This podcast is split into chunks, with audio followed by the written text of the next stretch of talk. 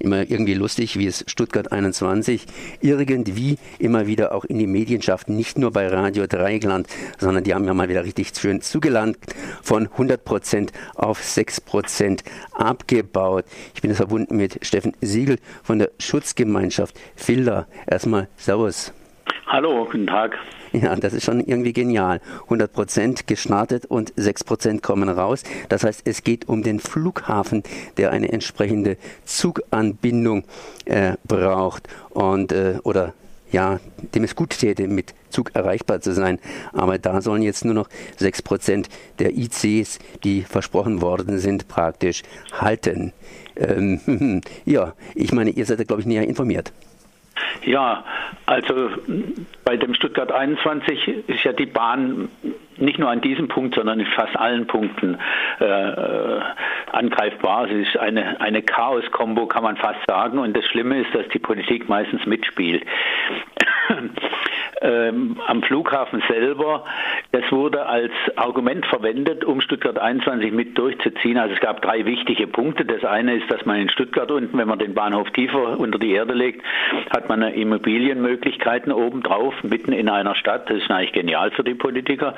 Das zweite äh, Punkt, der immer genannt wurde, war, wir haben eine geniale Verbindung von Paris bis Bratislava und mittendrin liegt Stuttgart, wobei jedem klar ist, wenn die tatsächlich diese große Strecke ins Auge fassen, dann fahren die nördlich vorbei nach München irgendwie. Und das dritte war immer, das ist eigentlich mehr ein Prestigeprojekt gewesen, ähm, wir schließen den Flughafen ans Hochgeschwindigkeitsnetz. Und äh, dies wurde immer rumposaunt und jetzt plötzlich kommen die, neben vielen anderen Problemen, die es da oben gibt, äh, und sagen, wir reduzieren drastisch die Zusagen, die wir mal gemacht haben. Es ist eigentlich nicht ganz verständlich, warum die Bahn jetzt sowas macht, warum sie diese Bombe loslässt, denn jetzt hat sie alle gegen sich. Nicht nur die Gegner von Stuttgart 21, sondern auch die Befürworter. Und sie sind heute dabei, bereits etwas zurückzurudern und sagen, nee, nee, so es ja gar nicht, es fahren ja doch viel mehr und, und, und.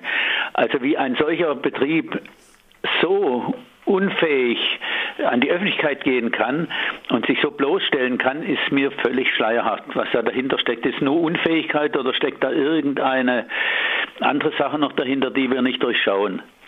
Dieser Flughafen äh, die Flughafenpläne sind überhaupt noch nicht geklärt bisher. Der Bau dieses Flughafenbahnhofs, der da oben vorgesehen ist, da gibt es Prozesse dagegen. Es gibt Teile davon, die sind noch nicht mal die Planfeststellung eingeleitet worden.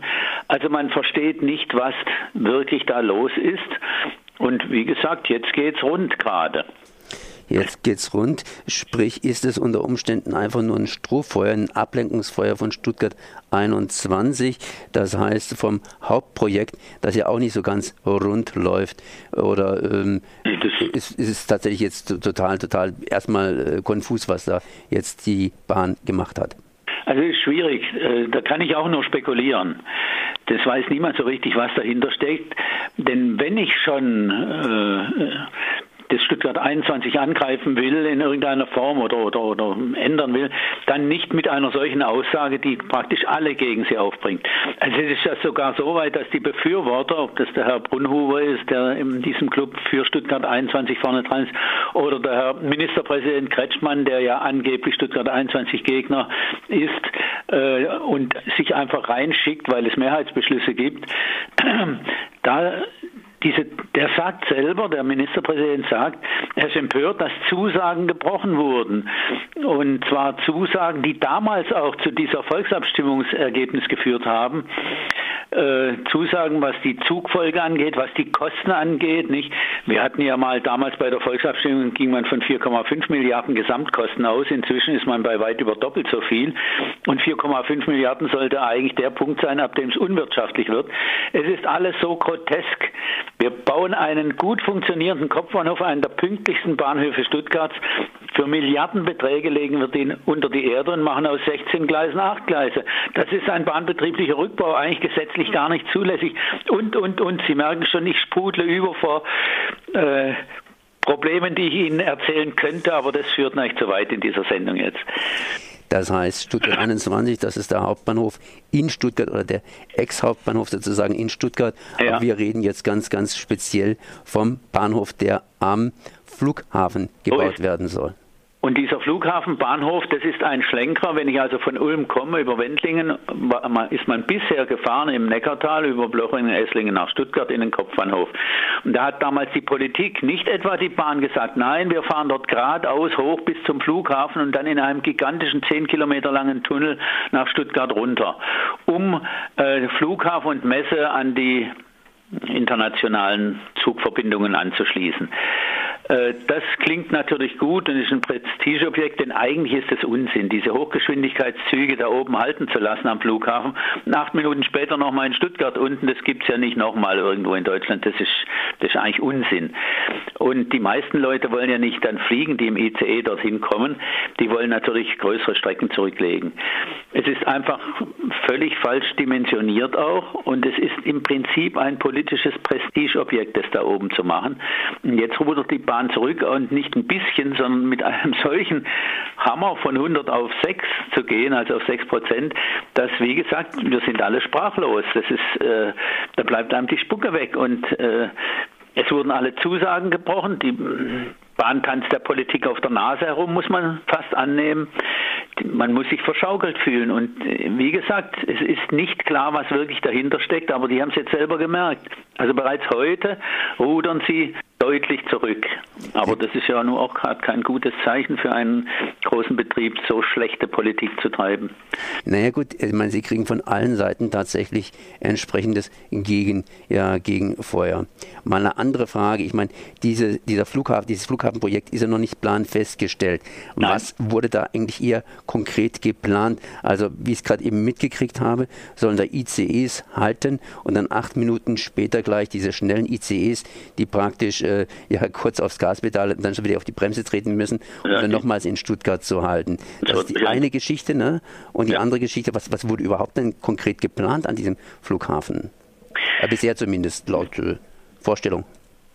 Also dort ist geplant, wenn ich von äh, Ulm her komme, parallel zur Autobahn über die Filtern fahre und dann kann ich direkt mit der Autobahn weiterfahren und äh, da, wo es dann runtergeht nach Stuttgart, in einem gigantischen Tunnel nach Stuttgart runterfahren. Und für die, einen gehörigen Teil dieser Züge, die da durchfahren, ist eine Schleife vorgesehen, dass man von dieser ähm, Neubaustrecke der Durchfahrenden eine äh, Tieferlegung unter die Messe führt, eine Schleife unter die Messe und zwar 27 Meter unter der Messe sollte ein Bahnhof gebaut werden, wo ein Großteil dieser Züge, die da vorbeidonnern, eben auch ausschleifen und dort unten halten sollen. Das ist technisch ein ganz, ganz großes Problem, auch Bahn, auch, auch brandtechnisch ein großes Problem, sodass die nicht vorankommen. Das ist bereits seit äh, anderthalb Jahren Plan festgestellt und es passiert gar nichts. Ein weiterer Teil ist die, sind die Züge, die von der anderen Seite herkommen, von Zürich herkommen und äh, gemeinsam mit der S-Bahn auf einer in einem Mischverkehr zum Flughafen geführt werden. Dort gibt es überhaupt noch keine Ansatz für ein planfestes Verfahren, also noch nicht mal eingeleitet. Das heißt, ein gehöriger Teil bei dem Flughafen oben ist völlig ungeklärt. Jetzt haben die natürlich Schwierigkeiten, weil alles teurer wird. Denkbar ist, dass die zurückrudern, einfach um Geld zu sparen, aber das ist nicht so richtig zu durchschauen, was sie stattdessen vorhaben. Und es führt natürlich zu einem irrsinnigen Zeitverlust. Die hatten ja ursprünglich mal gedacht, dass sie 2008 fertig sind mit dem gesamten Projekt. Jetzt war es Jahr, jahrelang, viele Jahre lang war die Diskussion 2021 und seit ganz geraumer Zeit sind sie bei 2024 und auch das wird niemals reichen. Also es sind, wo sie hingucken, nur äh, Fehlplanungen und, und, und äh, ja, man weiß gar nicht, wie man das in Worte fassen kann, wieso etwas so lange durchgehalten wird. Dann danke ich mal hier Steffen Siegel von der Schutzgemeinschaft Filtern für diese knappen Informationen zum zweiten, wenn ich es richtig jetzt gehört habe, zum zweiten geplanten Stuttgarter Tiefbahnhof, ne? Ja, das ist auch, auch ein Tiefbahnhof unter der Messe, ja. Okay, danke.